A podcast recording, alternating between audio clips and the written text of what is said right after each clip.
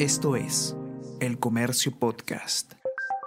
Algo lo que me ha enseñado esta pandemia, que ha sido una crisis y, siempre en ese contexto yo siempre soy una persona positiva, ¿no? O sea, si yo veo un, una crisis, un problema, yo lo veo desde otro fondo. O sea, para mí la crisis es una oportunidad para, para algo nuevo, para algo diferente, para poder ver cambios. Y hoy yo, por ejemplo, lo veo muy claramente en, en mi casa, en mi familia, como a pesar de que hemos perdido familiares, hemos perdido tíos, papás, o sea, cercanos, eso de alguna otra manera nos fortaleció a, seguir avanzando, ¿no? Eh, yo creo que lo puedo resumir en eso, ¿no? O sea, esta crisis, esta problemática ha sido más bien una, una oportunidad para, para, nuevas cosas, ¿no? Y, y también el, el, anhelo, el deseo de cada uno de nosotros, en, en, mi familia y mío también es pues también que podamos salir de esta, de esta situación, ¿no? Porque ya es tan, tanto tiempo que, que, nos viene, que nos viene golpeando, ¿no? Es probable que su voz no la reconozcas, pero si eres un usuario de Twitter, posiblemente te has cruzado con alguno de sus mensajes. Su nombre es Juan Carvajal. Él es ingeniero electrónico, pero en este último año cobró bastante relevancia al ser una de las caras más visibles del colectivo Open COVID Perú, una agrupación que se dedicó a recopilar, limpiar, ordenar y distribuir de manera entendible toda la data relacionada con la pandemia que estaba dispersa y que era emitida por las diferentes autoridades locales. Hoy, pese a que Open COVID Perú ya no existe como colectivo, él continúa con su labor divulgativa, compartiendo datos, cuadros, cifras, proyecciones, para que los números alrededor de esta pandemia, que aún continúa, nos sean un poco más amigables. Te invito a conocer más sobre Juan Carvajal en el episodio 49 de Mentes Peruanas. El Comercio Podcast presenta Mentes Peruanas. Tú formabas parte de este grupo que, que cobró cierta relevancia, en, sobre todo en los últimos meses de lo que llevamos de pandemia, que era Open COVID. Cuéntanos para la gente que no sepa de qué se trata, ¿qué cosa era Open COVID Perú? Bueno, Open COVID Perú desde ya ha sido una muy grata experiencia por el mismo hecho de que nos abrió eh, muchas puertas en poder mm, dar información a la, comunidad eh, de nuestro país sobre la pandemia.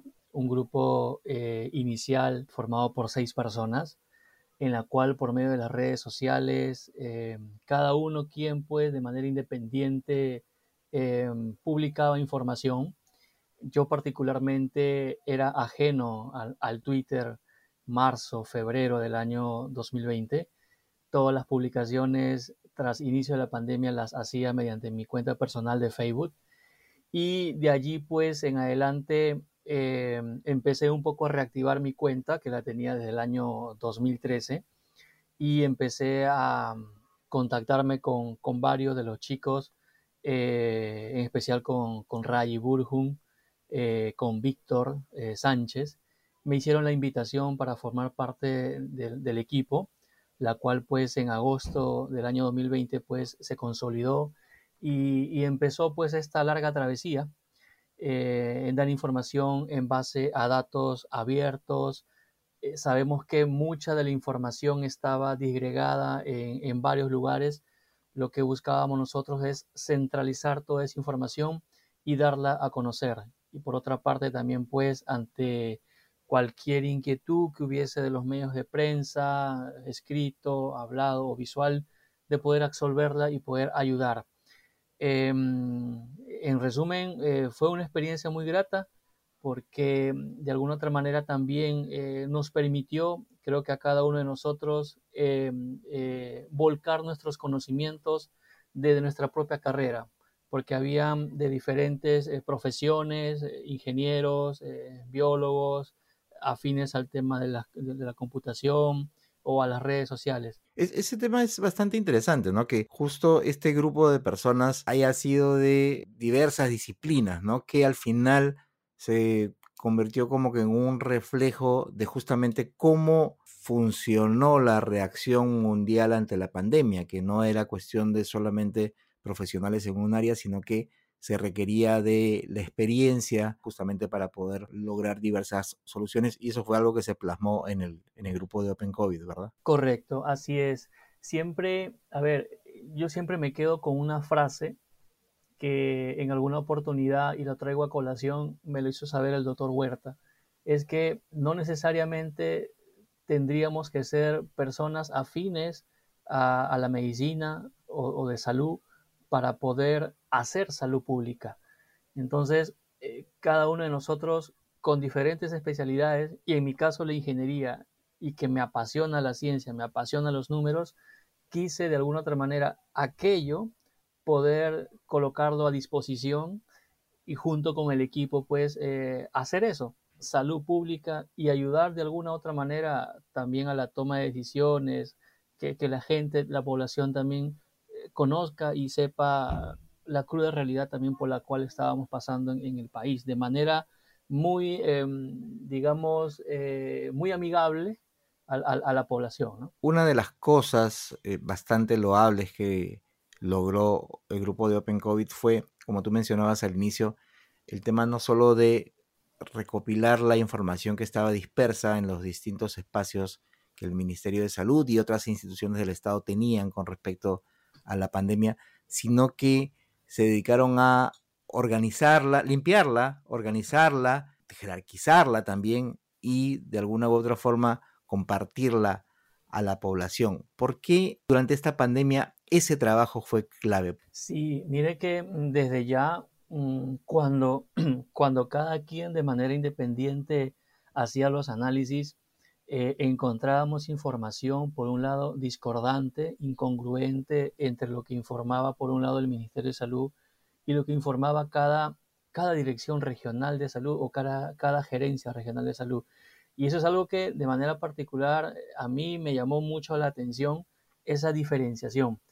Y es así como que, digamos, eh, picó, digamos, ese bicho para poder, oiga, o sea, ¿qué está pasando acá? ¿Por qué A informa Z? ¿Por qué B informa Y? Y hay una alta diferenciación e-, en las cifras. Y eso, de alguna otra manera, reflejaba muchas veces el por qué A cuando tenía que tomar una decisión ya era demasiado tarde porque B estaba muy adelantado. Hablo de los casos, hablo de las muertes, hablo de la ocupación hospitalaria muchas veces ya colapsada. Entonces, una de las labores del equipo era justamente, eh, oiga, mira, SINADEF está por acá, em, el, repositorio de, de, hospitalización y UCI está por acá en su salud. Mire que los casos eh, están por acá en el Ministerio de Salud mire que la direza esto, o sea, no, todo lo llevamos a un solo lugar y eso pues de alguna otra manera ha sido como una especie de ir sembrando, sembrando y hoy a bien gracias, eh, y lo digo así a bien gracias y lo subrayo porque cuando vemos, digamos, la, la, información que hoy da el Ministerio de Salud por medio del, del Centro Nacional de Epidemiología o el Instituto Nacional de Salud, hay mucha Em, eh, cosas que nosotros en su momento recopilábamos e informábamos que hoy ellos también nos hacen. Entonces, de alguna otra manera, se siente una satisfacción de poder ver una cosecha de aquellos eh, tantos meses que también a nosotros nos costó sembrar, ¿no es cierto? Y que la información esté unificada. Y, la importancia, pues, también que es el tema de los datos abiertos, ¿no? Porque eso, de alguna otra manera, ayuda sobre todo a la toma de decisiones, porque este, este tiempo de pandemia nos agarró a nosotros como país eh, algo, digamos, que ya adolecíamos en, salud, pero hacía falta también que, que la data en, en, medio de la pandemia también pueda ser, digamos, ordenada, sea dada a conocer como tal, ¿no? Y, eso pues hoy, hoy vemos también una cosecha de parte de las autoridades como hoy la difunden, ¿no? Y si ese trabajo es tan importante, ¿qué cosa fue lo que pasó con este grupo? ¿Qué cosa fue lo que pasó con Open COVID? ¿Por qué se, se disolvió? Mire, em, esto fue, bueno, agosto del año 2020 cuando iniciamos eh, con los eh, seis integrantes. Luego, en el mes de marzo de este año, eh, hubo, digamos, una especie de reestructuración eh, hicimos una especie de hackathon ya para que se acoplaran nuevos miembros al equipo. Contamos con el apoyo en su oportunidad del BCP. Eh, ingresaron nuevos miembros, alrededor de siete, con lo cual ya sumábamos 13. Y mire usted que yo le hablaba en un inicio entre biólogos, ingenieros computacionales, estadísticas o ingenieros, se agregaron personas de relacionadas al, al aspecto de eh, sociología, e, estudio del comportamiento de las personas. Entonces ya éramos un grupo de 13. Eh, sin embargo, bueno, eh, en un inicio, en marzo, abril, pues hubo una reestructuración también de la página web en diferentes ámbitos porque ya estábamos vacunando y, nos estábamos enfocando en eso. sin embargo, en el mes de agosto, julio, agosto, eh, y, siento decirlo así, eh, hubo cierto alejamiento en, el grupo, ciertas diferencias y coincidía, mire usted, eh, con el tema también de, del tema político. y es algo que nosotros tratábamos de no imbuir en eso, no mezclarnos en eso, no mezclar lo que es informar data, pandemia, con el tema político. Y justo coincidió con este tema de la segunda vuelta electoral en junio y hubo ciertas diferencias en, algunos miembros del equipo, con lo cual también eh, se alejaron. Y meses después también nosotros, por ejemplo, en la red social Twitter dábamos información día a día. Eh, y, seguramente ustedes notaron de que Open COVID ya no informaba un mes, dos meses, y era porque lamentablemente, y, lo dimos a conocer en un comunicado, eh, en la cual pues eh, un miembro del equipo, em, digamos, eh, se apoderó de las, de, las cuentas, de las contraseñas, y eso también generó desánimo en los demás miembros del equipo en ya no, ya no informar. Entonces e, es algo que resquebrajó la unidad que en un momento había en el equipo y bueno, se tomó la decisión en su momento de, de ya no, no, no informar por medio de la plataforma y llegar a un consenso también en la cual pues que Open COVID como tal había cumplido un ciclo y que pues como yo también le decía al inicio costó mucho sembrar y hoy vemos cosecha ¿no? en, muchos, en muchos sectores del, del tema de las autoridades de salud pero sí, o sea, fue, fue algo, fue ese, digamos, ese, ese punto en junio, julio, que lamentablemente también eh, conllevó a esta, a esta decisión. ¿Cuál consideras que ha sido la principal enseñanza que te ha dejado toda esta situación generada por una emergencia sanitaria global como es esta pandemia? Mire, la principal enseñanza, creo que todos desde el lugar que estemos, más allá de la posición o formación profesional que tengamos, eh, podemos eh, poner un granito de arena para sacar adelante nuestro país. Creo que nadie ha sido o ha estado, o sea, nadie ha sido exento a la problemática de esta pandemia, ya sea habiendo perdido un familiar o habiéndose contagiado o habiendo perdido un trabajo. Pero mire que usted que algo lo que me ha enseñado esta pandemia que ha sido una crisis y, siempre en ese contexto yo siempre soy una persona positiva, ¿no? O sea, si yo veo un, una crisis, un problema, yo lo veo desde otro fondo. O sea, para mí la crisis es una oportunidad para, para algo nuevo, para algo diferente, para poder ver cambios. Y hoy yo, por ejemplo, lo veo muy claramente en, en mi casa, en mi familia, como a pesar de que hemos perdido familiares, hemos perdido tíos, papás, o sea, cercanos, eso de alguna otra manera nos fortaleció a, seguir avanzando, ¿no? Eh, yo creo que lo puedo resumir en eso, ¿no? O sea, esta crisis, esta problemática ha sido más bien una, una oportunidad para, para, nuevas cosas, ¿no? Y, y también el, el, anhelo, el deseo de cada uno de nosotros, en, en, mi familia y mío también es pues también que podamos salir de esta, de esta situación, ¿no? Porque ya es tan, tanto tiempo que, que nos viene, que nos viene golpeando, ¿no? ¿Desde siempre tú quisiste ser ingeniero electrónico o de repente pensaste en tener otra profesión antes de postular a la universidad? Eh, me toca un tema muy como dice, muy, muy, muy al corazón. Porque mire, yo perdí a, a la persona que fue mi motivación para la carrera que ostento. Yo cuando era pequeño, bueno, yo soy de Chincha, del sur del país, y, y siempre en las vacaciones era venir a Lima y mi tío era técnico electrónico y, él me llevaba me, a, que los cables, que los tomacorrientes, que cambiar un foco. Y para mí eso fue llenando, como, como se dice, esa, esa motivación para poder ser afín a eso. Y, y sí, o sea, siempre fue el, deseo mío de, de, de, estudiar ingeniería electrónica y como a veces, a veces a un provinciano como que a veces es lejos este, poder llegar, digamos, a, a, un lugar y más aún siendo la, universidad en la cual felizmente logré entrar em, con, sacrificio.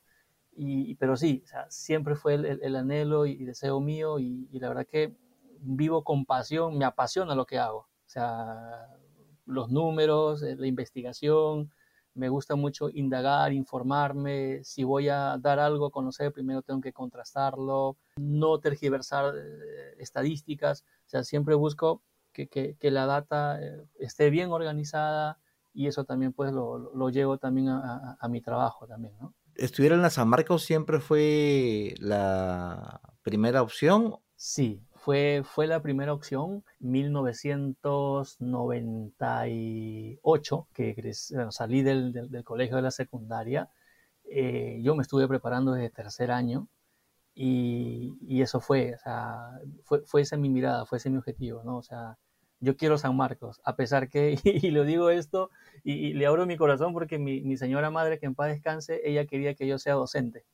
Y porque eh, en la casa donde yo vivía en Chincha, a cuatro cuadras había un instituto pedagógico. Entonces mi madre quería, no, usted, Carlos, usted va a ser docente, usted va a ser docente. No, yo no quiero ser docente, a mí me gustan los números, yo quiero ir a Lima, yo quiero, yo quiero San Marcos. Y pues mm, eh, cuyo, ese fue mi objetivo. Eh, me preparé una academia allá, allá en, Chincha.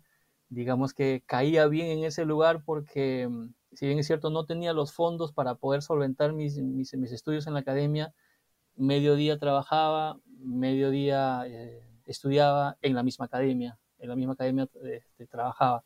Me tocó tres años, postulé el año 2000 y a bien gracias, eh, aunque a veces se sorprende, ¿no? Pero que a la primera ingresaste, sí, a la primera, a la primera ingresé y la verdad que fue una satisfacción eh, tremenda. Em, y, y, pues ya adentro en la universidad, ya pues los cinco años de carrera ya fue otro mundo, ¿no? Distinto porque me tocó también igual Em, e, el, roce con diferentes personas de, culturas distintas, eh, tener esa relación con gente del oriente, del sur, del centro, del norte del país. Y, esto fue particularmente porque eh, yo fui residentado, o sea, yo viví dentro de la vivienda universitaria de la, de la universidad, me tocó estar cuatro años ahí y tuve e, ese roce que también a mí de alguna otra manera me permitió también sin estar in situ en cada región del país, conocer un poco de las culturas por medio de las personas que, conocí, ¿no? Y eso también, también como, como persona también me, ayudó a, desarrollarme, ¿no? ¿Y la carrera fue como te la imaginabas? ¿Fue más difícil de lo que esperabas? Sí, hubo momentos que, se complicaba, porque, a ver, siempre el tema de la ingeniería, ¿no? Eh, un 11 es pero como un 20, ¿no? Un 15, wow, ¿qué hiciste? Sacar un 18 era, pero wow, o sea, imagínense. A mí me tocó momentos complicados eh, y hablando en salud, ¿no? en, mi salud propia, porque yo cuando estaba en segundo ciclo de universidad, eh, yo me enfermé de, TBC, de tuberculosis, y perdí prácticamente el ciclo. Y tuve que recuperarlo en el, como le llamamos, en el verano siguiente del, del año que venía fue un momento muy, muy crítico porque sentía de alguna otra manera de que tanto esfuerzo como que, que lo iba a perder. Pero bien gracias eh, superé la enfermedad con el tratamiento como tal y, y, pues y seguí. he desaprobado cursos eh, con las peores notas promediales. Yo me acuerdo de un curso que se llamaba eh, Controles Eléctricos y Automatización. Nunca me voy a olvidar de ese profesor porque le llamamos el Vegeta y, con el Vegeta eh, desaprobé con cero. Así. Con cero, así. Cero, cero. Sin asco. sin asco. Y, pues no, al siguiente ciclo dije, no, o sea, aquí me meto de lleno, a este Vegeta le voy a dar vuelta y lo voy a probar con 12. O sea, para mí un 12 era la nota, ¿no? Y fue, digamos, el, el traspié, ¿no? Y ahí la parte de la salud y aparte de ese curso, como vi la parte más, más difícil de, de, los cinco años. Pero bien, gracias, eh, supe asimilar, supe levantarme, digamos, en ese aspecto y, y, logré finalmente terminar muy bien la, la carrera. ¿no? ¿Cuál consideras tú que ha sido lo mejor que te dejó tu paso por el pregrado? Mire, lo mejor, yo le había mencionado ya eh, antes el, el, tema del, del roce con, con, personas de diferentes eh, culturas. Eso de alguna otra manera a mí también me, me, ayudó a desenvolverme personal y socialmente y profesionalmente. Em, eh, si, si, hablamos estrictamente, por ejemplo, del tema eh, de, de algunas eh, cosas que he alcanzado, digamos, y que ha sido una gran satisfacción el hecho, digamos, de en, el tema en el tema deporte, o sea, eh, lo que pasa es que en, en, en San Marcos, bueno, en, esos tiempos, eh, y a mí me gustaba mucho el, el, el deporte, y, y, siempre el deseo mío era también, aparte de, de seguir estudiando mi, mi, mi, profesión, poder representar a mi universidad por medio del, del fútbol. En ese tiempo recuerdo que San Marcos estaba en segunda división y uno de mis objetivos era eh, estar ahí en el equipo profesional, el cual lo, lo llegué a, a, a representar en, en, en, su momento, eh, al menos, al menos en, las prácticas eh, selectivas, eh, no en un, digamos, en, un, em, en, un, encuentro futbolístico eh, ya propiamente en la segunda división, pero para mí de alguna otra manera fue un logro porque fue separar mi tiempo que me demandaba mucho el estudio y también el tiempo con, con, con el deporte, ¿no? Y es algo que a mí también, eh, eh, ajeno a la parte profesional y laboral, es algo que también a mí me, me, apasiona, ¿no? Del mismo modo, ¿cuál crees tú que ha sido lo no tan positivo, lo negativo que, te ha dejado tu paso por la universidad? Creo que el, el, el, el golpe este, ¿no? De, de, del tema de la salud, o sea, para mí fue un golpe emocional, muy, muy fuerte. Eh, producto también del descuido mío en el tema de la alimentación, porque es algo que, que originó ello, eh, porque a veces el, el, la, la, misma carga de, de, los estudios a veces conlleva a desproporcionar los, las horas alimenticias, y es algo que yo lamentablemente descuidé y que es, ese golpe a mí me ayudó, o sea, me, me ayudó a, a, a realmente ser una persona ordenada.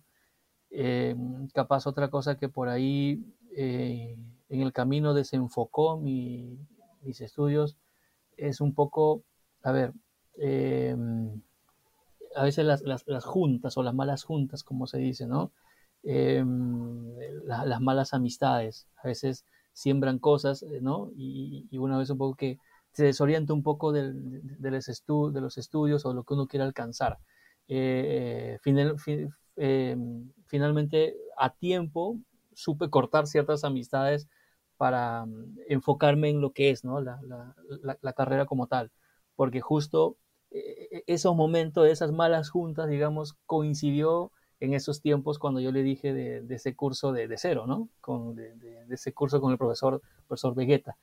Pero ya tomé conciencia, digamos, y no, no caí en ese hoyo, sino que al contrario, eh, supe, supe salir adelante, supe buscar ayuda también en su momento, ¿no?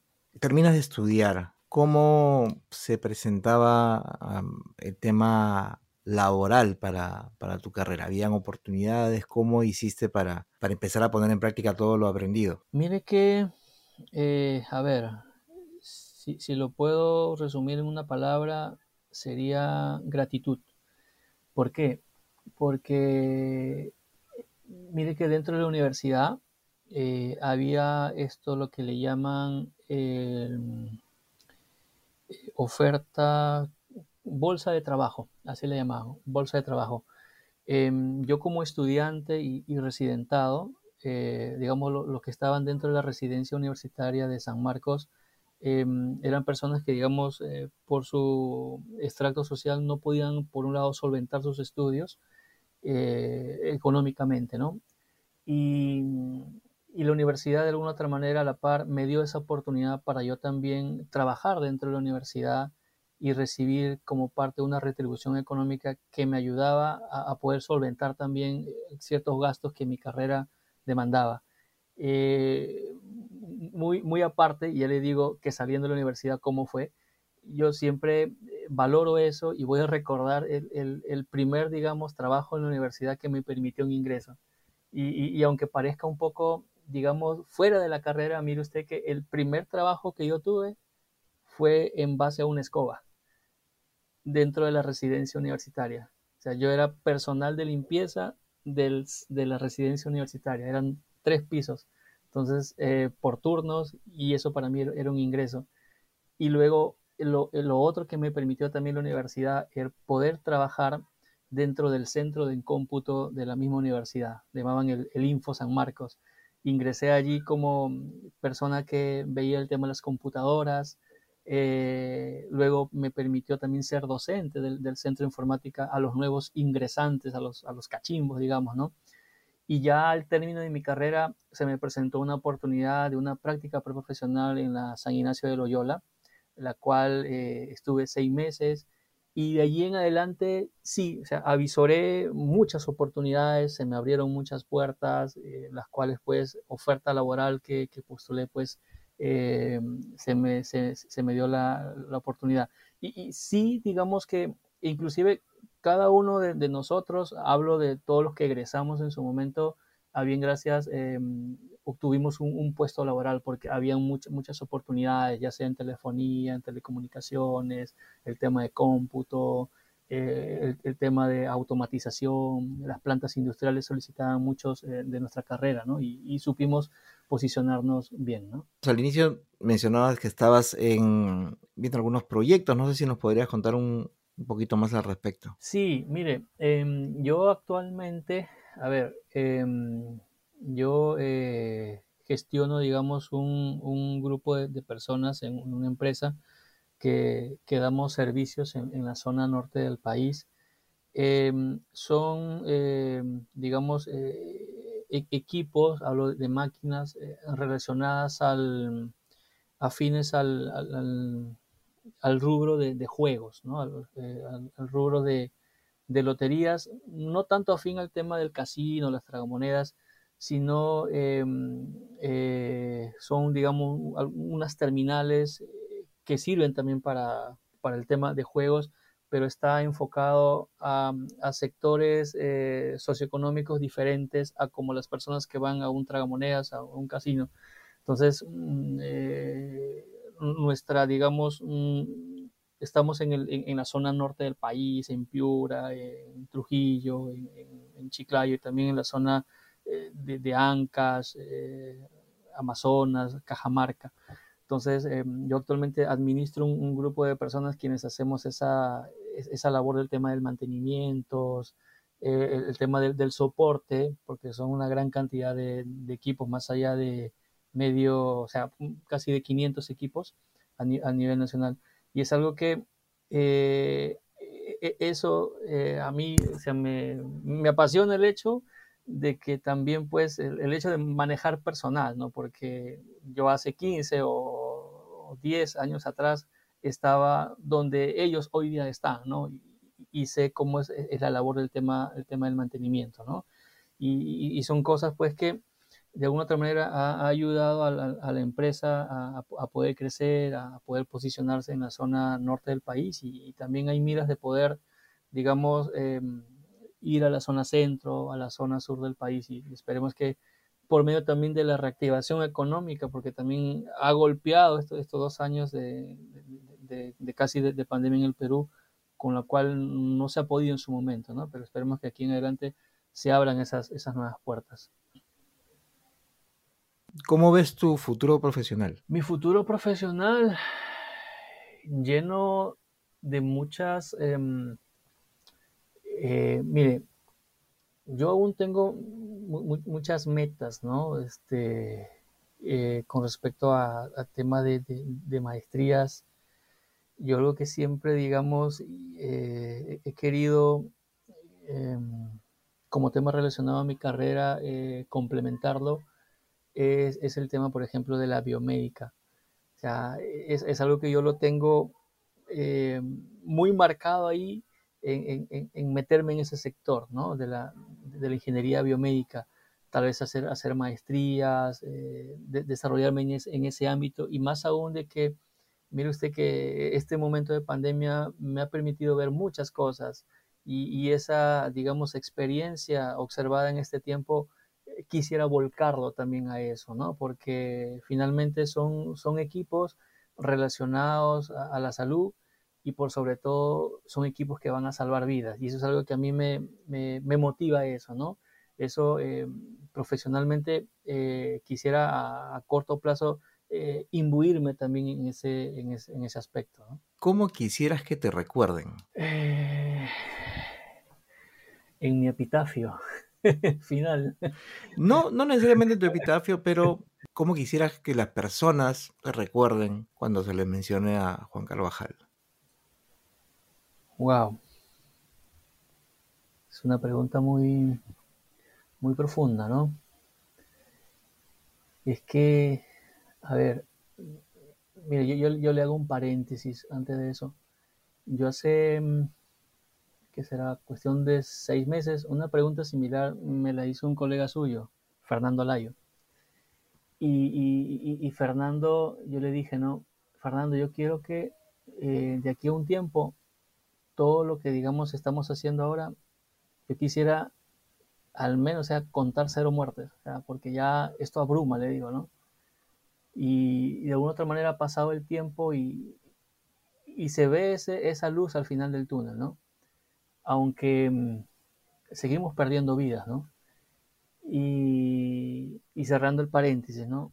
Em, yo quisiera que a mí, digamos, eh, recuerden como una persona que que buscó la transparencia de la información por medio de los datos, no ocultar nada, no, una persona que no, no tergiversa eh, las cosas, eh, que si es A, es A como tal, y que pues siempre, por más allá de, de los problemas que podemos vivir, siempre recuerden a Juan Carvajal de que buscaba siempre sacar lo positivo y darlo a conocer Siempre lo recuerden a Juan Carvajal como una, persona llena de esperanza, llena de, poder dar eso, esperanza, esperanza de que vamos a salir adelante, ¿no? Este fue el episodio 49 de la segunda temporada de Mentes Peruanas, una serie de podcast del diario El Comercio con la que conocerás más sobre los peruanos y peruanas representativos en los diferentes campos del conocimiento. Mi nombre es Bruno Ortiz Gracias por escucharnos. Esto es El Comercio Podcast.